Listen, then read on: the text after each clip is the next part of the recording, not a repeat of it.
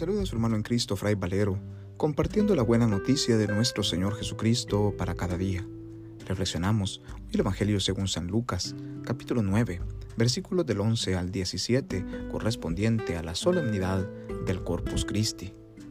En aquel tiempo, Jesús habló del reino de Dios a la multitud y curó a los enfermos. Cuando caía la tarde, los doce apóstoles se acercaron a decirle, Despide a la gente para que vayan a los pueblos y caseríos a buscar alojamiento y comida, porque aquí estamos en un lugar solitario. Él les contestó, denles ustedes de comer. Pero ellos le replicaron, no tenemos más que cinco panes y dos pescados, a no ser que vayamos nosotros mismos a comprar víveres para toda esta gente. Eran como cinco mil varones. Entonces Jesús dijo a sus discípulos, hagan que se sienten en grupos como de cincuenta. Así lo hicieron y todos se sentaron. Después Jesús tomó en sus manos los cinco panes y los dos pescados, y levantando su mirada al cielo, pronunció sobre ellos una oración de acción de gracias.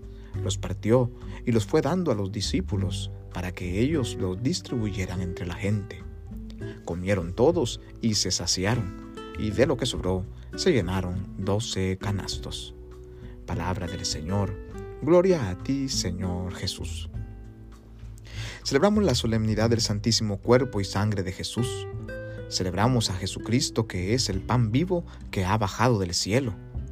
Creemos con fe que el que come de este pan vivirá para siempre. En el texto del Evangelio que acabamos de escuchar, con el milagro de la multiplicación de los panes, es un claro signo del milagro que ocurre en cada Eucaristía. Es Jesús que se nos da como esos cinco panes humildes y sencillos que tienen que alimentar a cinco mil personas. Es Jesús que nos pide en la Eucaristía que nosotros nos demos por completo a Él, así como Él se da todo entero por amor a nosotros. Y este darse todo entero hace que se multipliquen cinco panes en comida para cinco mil personas. Y es que las bendiciones de Dios cuando son dadas y recibidas con el corazón se multiplican por mil. Es Jesús quien en la Eucaristía viene a nosotros para bendecirnos y cuando nosotros aceptamos su bendición, mil bendiciones más vienen a través de su vida.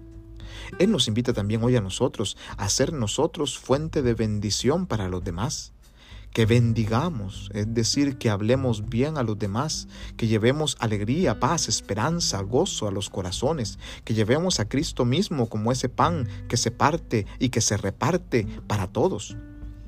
Hoy Jesús eleva los ojos al cielo, dando gracias al Padre por el pan que regala.